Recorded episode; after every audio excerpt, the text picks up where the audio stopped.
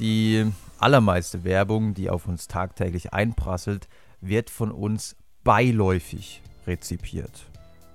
Wir sitzen am Computer, surfen ein bisschen im Internet und permanent wird Bannerwerbung eingeblendet, permanent taucht rechts oder links irgendeine Werbebotschaft auf, der wir eigentlich gar keine Aufmerksamkeit schenken.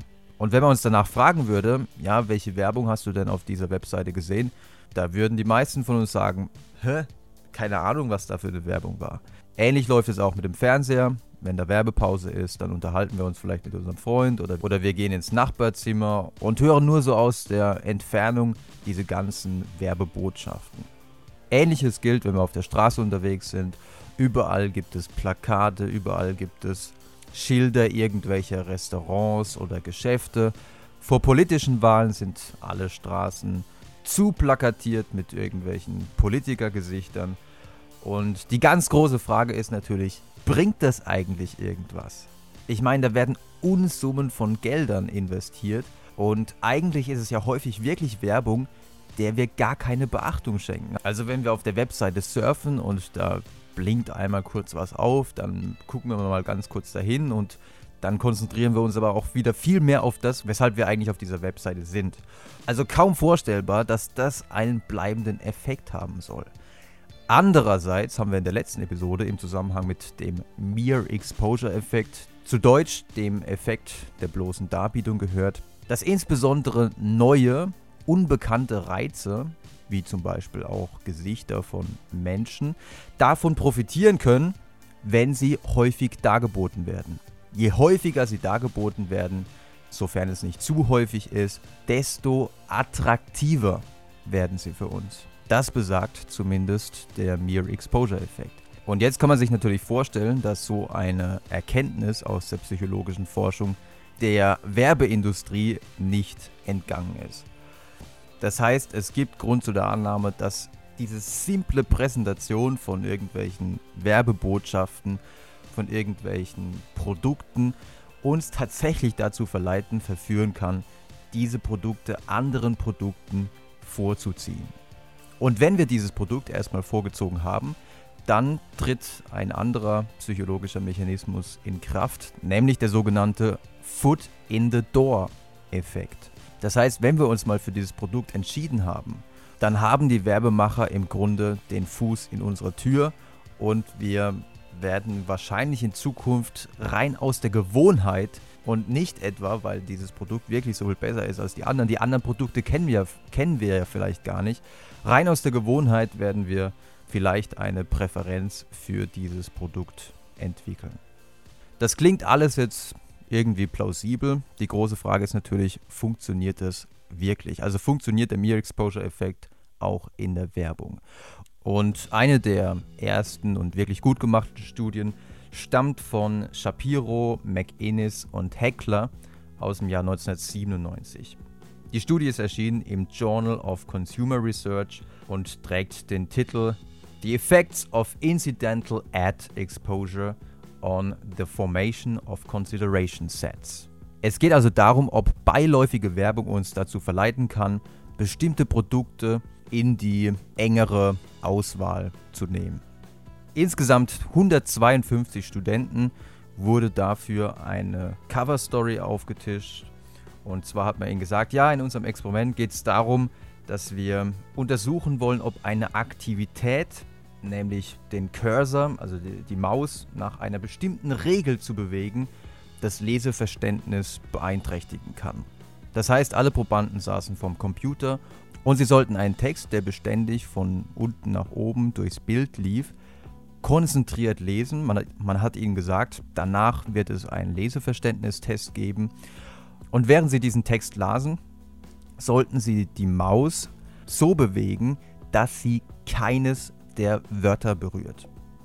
Also zwischen zwei Wörtern ist ja immer ein kleiner Zwischenraum bei diesem Text war der Zwischenraum relativ groß und der Text lief, wie gesagt, von unten nach oben durch und man sollte die Maus so bewegen, dass man kein Wort berührt. Also wirklich eine geschickte Aufgabe, um die Aufmerksamkeit zu binden. Und gleichzeitig, wie gesagt, sollten Sie den Text aufmerksam lesen, weil danach könnte es ja einen Leseverständnistest geben.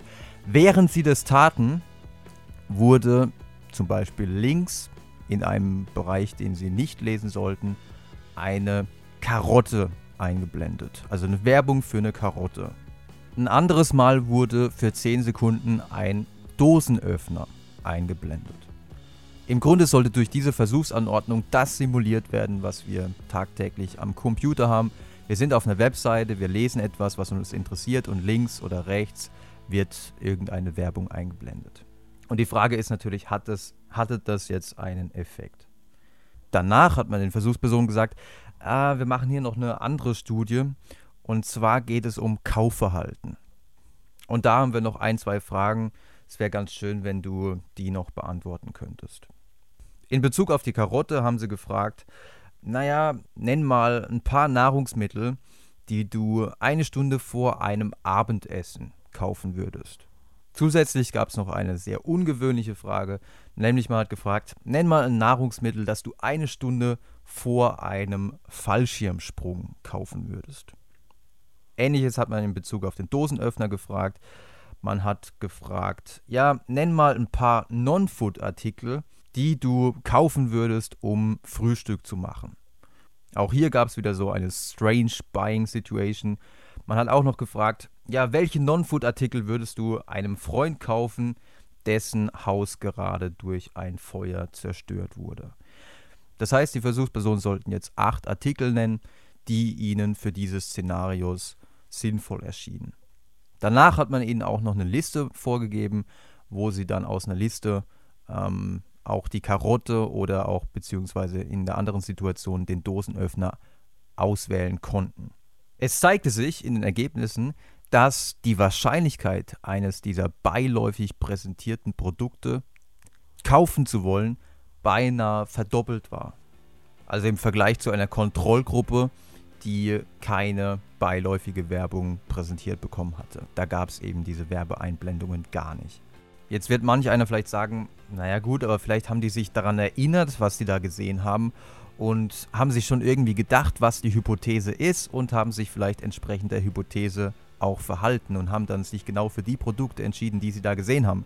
Das kann man ausschließen, denn man hat mit ihnen auch einen Wiedererkennungstest gemacht. Das heißt, man hat ihnen ein paar Produkte gezeigt und hat ihnen gesagt, naja, als du den Text gelesen hast, da gab es Werbung. Hier siehst du ein paar Produkte. Welche dieser Produkte wurden denn beworben? Und es kam raus, dass sie sich eben nicht daran erinnern konnten. Und das entspricht ja auch dem, was ich eingangs beschrieben habe. Häufig können wir uns an diese beiläufige Werbung gar nicht mehr erinnern. Und genau das machte sie aus Sicht des Mere Exposure Effekts so effektiv. Denn wenn wir uns erinnern könnten, dass wir sie gesehen haben, dann hätten wir eine Erklärung dafür, warum sie sich so leicht verarbeiten lässt, warum wir eher so ein positives Gefühl gegenüber dieser Werbung haben. Ist diese Erklärung aber nicht da, dann haben wir nur dieses positive Gefühl und dann sagen wir, naja, wird schon seinen Grund haben, warum wir dieses Produkt so toll finden.